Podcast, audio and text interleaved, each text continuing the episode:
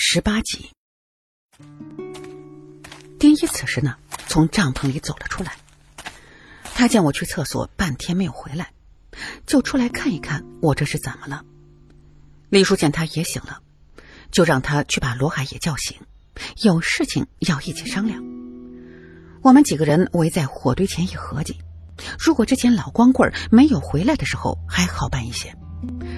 只要去那个羊圈里头看一看，就知道是不是赵敏了。可是现在他回来了，那么情形可就是不同了。我们本来呢就是外地来的，这里虽然是民风淳朴，可是如果贸然的要强行进入老光棍的家里头找人，难免会惹得非议。山里人本就心齐，到时候我们吃不了兜着走。这个时候，眼看就要到后半夜了，天亮之前一定要确定羊圈里的女人到底是不是赵敏，不然第二天天一亮就更加不好办了。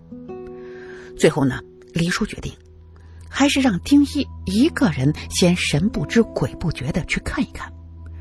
我们这里呢都有赵敏的照片，如果真的是她，应该是不难认出来。为了掩人耳目。我们几个就先都各自的回到帐篷里头睡觉，而丁一则是趁着夜色悄悄潜进了老光棍家的羊圈里。妹妹这个时候呢，我无不佩服丁一的身手，一米八几的大个子，跳进羊圈的时候竟然是如此的悄无声息，脚落地时竟像是踩在棉花上一样，不出一点声音。可是，虽然他脚下没有声音。可是呢，这羊圈里的这些牲畜们却不是瞎子。突然跳进来的这么一个陌生人，他们竟也不怕不叫，真是让我想不明白他是怎么做得到的。就在我好奇丁一是怎么让这羊不叫的档口，他竟然裹挟着一身凉气钻回了帐篷。我的心里一惊，道：“这么快，看清人了吗？”丁一表情有些凝重。他对我说道：“里面虽然很黑，不过可以确定就是赵敏。”原来，丁一一跳进羊圈，就一个翻身滚到里面的一间上着锁的棚子前。这门上的锁，丁一很容易就打开了。他进去之后，发现里面有个特别大的狗笼子。仔细一看，笼子里面竟然蜷缩着一个女人。现在早晚的气温已经是接近零度了。可是狗笼子里的女人竟然是不着寸缕，她的整个身子因为寒冷而瑟瑟发抖。丁一的突然出现，吓得他张嘴便要叫，却被丁一伸手将嘴捂住了，然后小声的对他说：“不要出声，我是来救你的。”女人瞬间的安静下来，不再过多的挣扎。这棚子里的光线非常的暗，女人的脸上又太脏了。根本就看不清他原来的样子。丁一只好的小声的问他：“你是赵敏吗？”女人身子一僵，立刻慌忙的点头，然后就开始止不住的哭了起来。丁一怕被老光棍听到声音，就小声的对他说：“不要哭了，我们明天就来救你，你千万不要让他看出异样来。”女人抹了一把脸上的眼泪，便把头低下去，不再说话了。第二天天一亮，我和丁一就找到了黎叔，把昨天晚上夜探羊圈的结果给说了。黎叔沉思一会儿，道：“事情真的朝着最复杂的方向发展了。不过还好，那女娲没死。可是，现在要怎么和赵刚说呢？”我一脸为难的说。罗海这个时候呢，也插嘴说：“不好说。”好好一个小姑娘，变成了这个样子，不好说也要说呀。罗海，你去把她请来，就说我们有重要的事情要和她商量。黎叔说。罗海点点头，转身朝着赵刚走去了。此时赵刚正在和救援队的两名队员开始收帐篷，见罗海走向自己，就停下了手里的工作。罗海走到他的跟前。和他小声的说了一句话，他先是一愣，然后看了看我们这边，就放下手里的帐篷走了过来。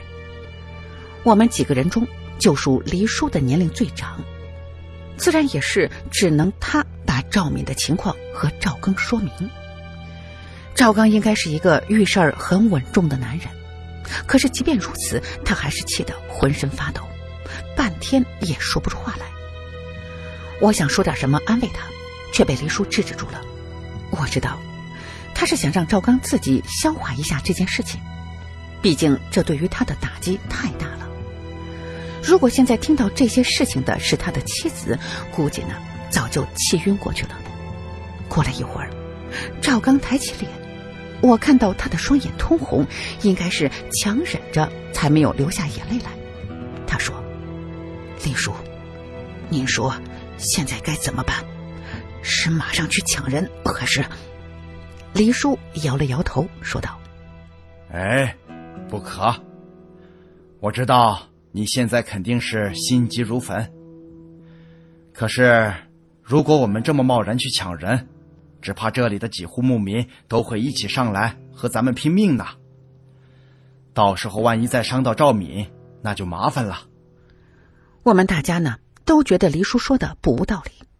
这里的牧民心都是非常的急，他们突然看到我们这些外地人去抢这老光棍的疯老婆，势必是要帮他的。于是呢，大家只好先一起商量。决定先让救援队的两名队员下山去报警，剩下来的人留在原地等老光棍出去放羊之后，再找机会解救这羊圈里的赵敏。可是呢，我们谁都没有想到，这老光棍的警惕性竟然是这么的高。他见我们这些人迟迟不走，竟也没有要出去放羊的意思了。这个时候，昨天给我们拉拉条子的女人好客的从家里头提了一些奶茶给我们送过来。他看了一眼老光棍还没出门，嘴巴里头就嘀咕着说：“哟，今儿这老光棍他是怎么回事啊？还不去放羊？这羊啊都饿得咩咩叫了。”我趁机问他道：“哎，大姐，你见过老光棍那老婆吗？”大姐想了想说。几年前呢，倒是见过，这些年呢，搞得没个人样了。听说呀，还会打人，所以老光棍啊，就一直锁着他。我心里明白，不论是之前的疯女人，还是现在的赵敏，老光棍肯定是怕露馅这才不敢让他和邻居多接触了。既然这位大姐见过真正的疯女人，那就好办了。大姐走了之后，我把自己的想法和黎叔他们一说。如果之后真和这里的人发生了冲突，也可以让这个大姐来看一看，羊圈里的女人是不是之前老光棍的老婆。赵刚听了之后，一分钟也不愿意再等，他想立刻的去里面把女儿解救出来。他的心情呢，我们都能理解，可是现在最好还是先等警察来了再说。时间很快的到了中午。老光棍中间出来几次，给饿得咩咩叫的羊儿添了一些草料。可是呢，我觉得他主要是想看一看我们走了没有。如果我们呢就这么的离开了，也许前脚走，后脚他就会把赵敏杀了灭了口。丁一被黎叔安排盯着羊圈里面，如果老光棍一旦靠近关着赵敏的棚子，他就先下手为强。不能让他再一次伤害那个可怜的女孩子了。赵刚之前呢，也和救援队里的人打过招呼了，他们一个个也都是摩拳擦掌的，等着要去收拾这老光棍这个畜生呢。这家伙看我们这么一群人没有要走的意思，就开始越来越慌乱。他把邻居大姐叫了过去，问我们这群人为什么还不走。大姐被他问的一愣，没好气的说。人家呀是来找个小姑娘的，走不走关你什么事儿？他们这群人吓到了我的羊了！老光棍神情紧张的吼了一声，邻居大姐没有搭理他，转身回屋里头干活去了。黎叔不停的看着手表，我知道他和我是一样的煎熬。倒是赵刚这会儿呢，反倒是出奇的平静。就像是等待着暴风雨袭来一般。突然，救援队里头有些骚动。我转身一看，发现身后不远之处正缓缓开来了两辆警车。我的心里头一松，长长的出了一口气。警察终于来了。几名警察和之前去报警的两名队员一起走向了车子。赵刚最先的过去和警察们握了手，并说明了现在是什么情况。其中一个四十岁上下的警察应该是这几个人的领导。他听了赵刚的话之后，就对他说：“赵先生，我理解你现在的心情，也感谢你对我们的信任，没有贸然的去抢人。接下来呢，事情就交给我们出来办吧。”之后，就有警察出面敲开了老光棍的家门，借口想要了解一下他家的家庭情况，让他把妻子领出来。老光棍一听，立刻就变了脸，嘴巴里头还含糊不清的骂着什么。几个警察也不是吃素的，既然呢他不配合，那肯定就是心里有鬼。两名身材壮硕的人民警察猛地撞向了大门，里面的老光棍被顶的向后一退，后面的警察立刻就一涌而入。可是没想到，这个老光棍一点也不怕警察。竟然回头就抄起身后割草的镰刀，对着几个警察就是一顿的乱挥。我看了这一幕，这心里头是一阵的庆幸啊！还好，我们等警察来了，否则现在就是我们面对着那寒光闪闪的镰刀了。这个时候，周围的邻居听到声音都给围拢了过来，一看老光棍正和几个警察动刀子，也都吓得不轻。有人呢，还对着他大喊：“老光棍，你疯了！和警察动粗，快把镰刀放下来，有话好好说呀！”老光棍根本就不听别人劝，嘴巴里头还大骂着：“你们知道什么？这些外地人不安好心，要抢我老婆！”围观的邻居都是一脸的不相信，就他那个疯老婆，谁要啊？几个警察也没想到这家伙是这么的难缠。一个个都是满头大汗，不敢上前。这个时候，就见一直躲在角落里的丁一正悄无声息的从后面靠近老光棍我一看，就立刻跳到几个警察前面，大声的对老光棍说道：“你的疯女人是你花多少钱买的？你知不知道买卖人口是犯法的？”老光棍成功的被我吸引了注意，他对我破口大骂道。老子买来就是老子的，要你管！今天就是天王老子来了，也不能把我的老婆抢走！你们……他的话呢，刚说了一半，就感觉手腕一疼，手里的镰刀立刻就掉在了地上。他回头一看，就见一个黑衣男人正一脸杀气的看着我们，而他的手腕此时正在男人的手里头，看情况应该是已经断了的。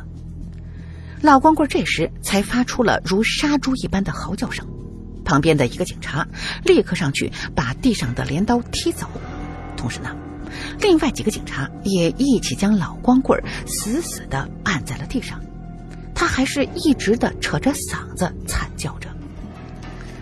赵刚这时早就是怒不可遏，他提起院子里的劈柴的斧头，一个箭步就冲上了锁着的棚子。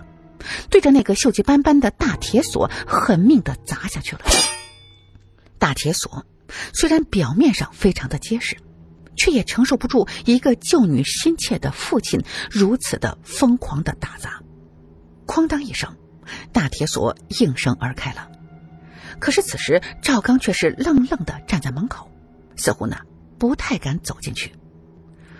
我看赵刚不动，就心急的想要上前去把门打开。可是感觉手臂被人一把拉住了，我回头一看，发现是丁一，他对我轻轻的摇了摇头，示意我先不要过去。我明白，即使现实再怎么残酷，也要赵刚自个儿面对。也不知道过了多久，站在门口的赵刚轻轻的推开那扇破木门，即使现在是白天，里面也是一片的灰暗。只能看清，在一个角落里头有一个巨大的铁笼子。就在那门被推开的一瞬间，笼子里头传来一阵阵的撕心裂肺的哭声。我不知道这个女孩子曾被如何的非人的对待，她的声音是不是还能和当初一样的动听？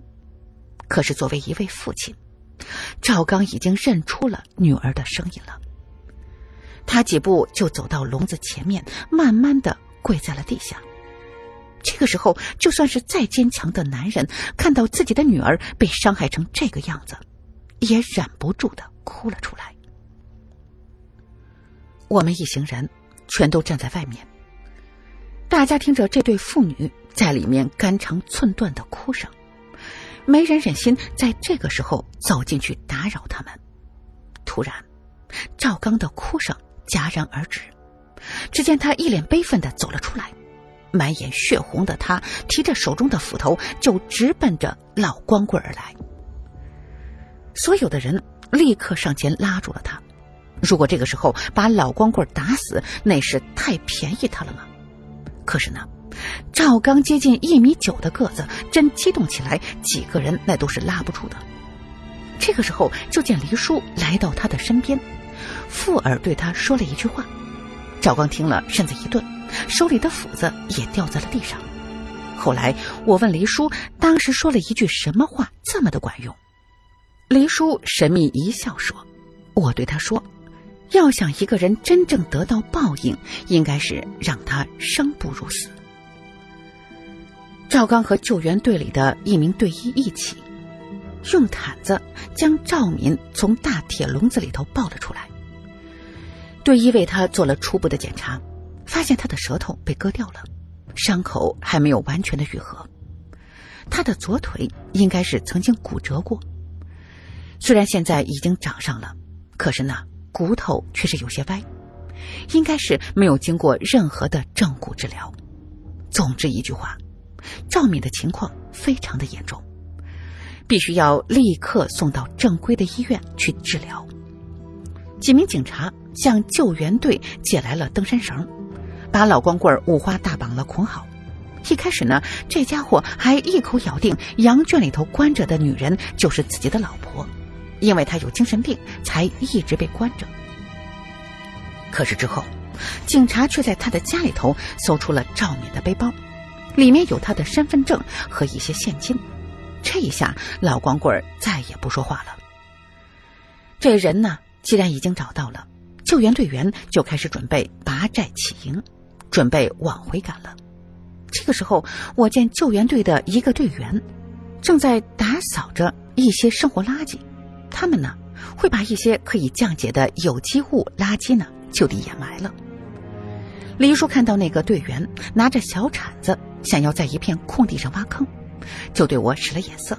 我立刻就明白了他的意思，就走过去对那个队员说：“哎，哥们儿，不能在这儿埋。”这离他们房子太近了，走，我带你们到林子那里吧。那个队员私下的看了看，觉得我说的有道理，就跟着我一起走进了林子。这片树林呢，是一片白杨树，地上堆满了这几天被秋风吹落的黄叶。我是不慌不忙的将那个队员带到了埋着那个真正的疯女人的地方，指着下面说：“嗯，就埋这儿吧，我看这儿啊，土很松软。”那个队员看了一眼满地的落叶，估计他真的看不出这里的土质比别的地方松软到哪里去。可是呢，他还是动手挖了下去，结果没几铲子就给露出一团像是女人头发一样的东西。我去，这这这是什么东西？那名队员惊慌地说。我自然也装的和他一样的害怕，说：“不会是个死人吧？”于是呢。我俩就一起的大呼小叫起来：“呃，这里有死人呐！快过来看一看！”刚要上车准备往回开拔的几位警察，被我们这么一嚷叫，就又下车来查看了。结果是自不必说，那个带队的只是看了一眼，就让我们这些人都到林子外面去，不要再破坏现场了。之后的事情，我们就交给了警察同志了。而我和黎叔他们就准备要先回乌鲁木齐向白姐复命。赵敏的情况非常的严重，赵刚决定先把她带回北京治疗，后期呢再去美国康复。事情到这里呢，我们也算是功德圆满了。白姐把这一次和上一次的酬劳一并的付给了我们，黎叔则是分给了我十五万。当这笔钱转到我的银行卡里的时候，我激动的是整宿没有睡。